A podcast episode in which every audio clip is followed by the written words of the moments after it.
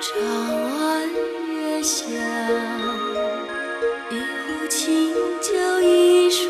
桃花。就像《加勒比海盗》的音乐响起，大家可能一下子就会脑补出杰克船长以及海上冒险的画面啊。这个长相守一响起，又会把大家的思绪牵回到多年前经典的李少红的电视剧作品《这个大明宫词》上。今天我们要说的是李少红的又一个新作，但不是大明宫词对了。，这是大宋宫词了。如今呢，大明宫词已经，呃，今天算起来近二十年了哈。呃，导演李少红呢日前在微博上写道：“从炎夏到寒冬，历时一百九十二天，大宋宫词圆满杀青了。至此呢，备受关注的历史大剧《大宋宫词》终于拍摄完完毕了。算起来真的是已经十九年啊，不到二十年，时间真的挺长了。李少红表示，之所以这次选择拍摄《大宋宫词》呢，是因为那段历史让他非常的着迷。在他看来呢，北宋作为中国古代历史上经济文化最为繁荣的一个时期，宋朝的艺术和审美也堪称中国古代艺术史的巅峰。因此，他期望通过《大宋宫词》来展示和还原一千年前的中国人文风貌，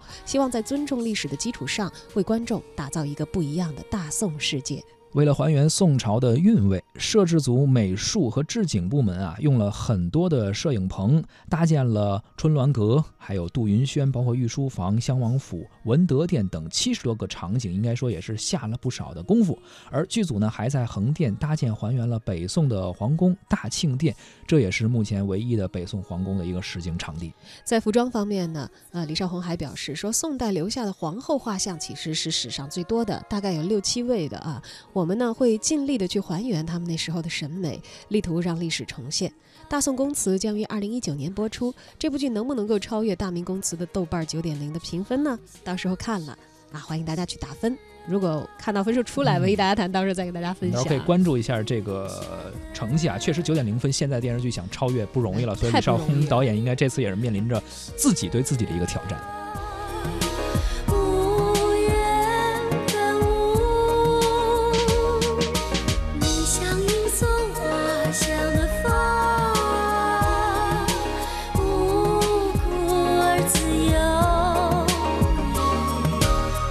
想